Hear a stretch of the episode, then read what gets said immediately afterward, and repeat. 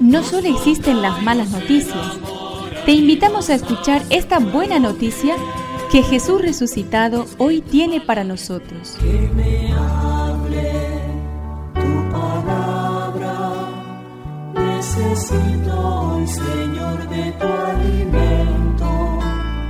Hoy en todo el mundo se escuchará esta palabra. Mateo 14 del 22 al 33.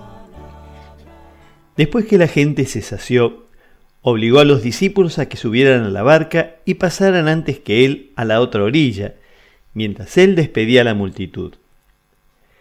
Después subió a la montaña para orar a solas y al atardecer estaba allí, solo. La barca ya estaba muy lejos de la costa, sacudida por las olas, porque tenían viento en contra. A la madrugada, Jesús fue hacia ellos caminando sobre el mar. Los discípulos, al verlo caminar sobre el mar, se asustaron. Es un fantasma, dijeron, y llenos de temor se pusieron a gritar. Pero Jesús les dijo, tranquilícense, soy yo, no teman. Entonces Pedro le respondió, Señor, si eres tú, mándame ir a tu encuentro sobre el agua. Ven, le dijo Jesús.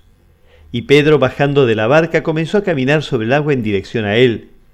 Pero al ver la violencia del viento tuvo miedo y como empezaba a hundirse gritó, Señor, sálvame. Enseguida Jesús le tendió la mano y lo sostuvo, mientras le decía, Hombre de poca fe, ¿por qué dudaste? En cuanto subieron a la barca, el viento se calmó. Los que estaban en ella se postraron ante él diciendo, verdaderamente tú eres el Hijo de Dios. Que me aliente tu espíritu, necesito que me llenes de valor. Seguramente, y con poco esfuerzo, podemos reconocernos hoy en muchos de los detalles de esta escena del Evangelio. Porque hemos vivido la experiencia de que la barca de nuestra vida ha estado amenazada por las olas de las dificultades y también de los problemas. Porque hemos sentido también en esos momentos la presencia del Señor animándonos y sosteniéndonos. Quizá a veces no hemos sabido reconocerlo y hemos tenido miedo al creer que era un fantasma, una falsa ilusión.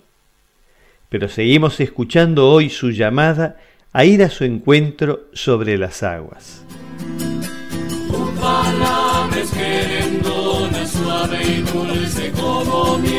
Es una contribución de la parroquia catedral para este año misionero diocesano.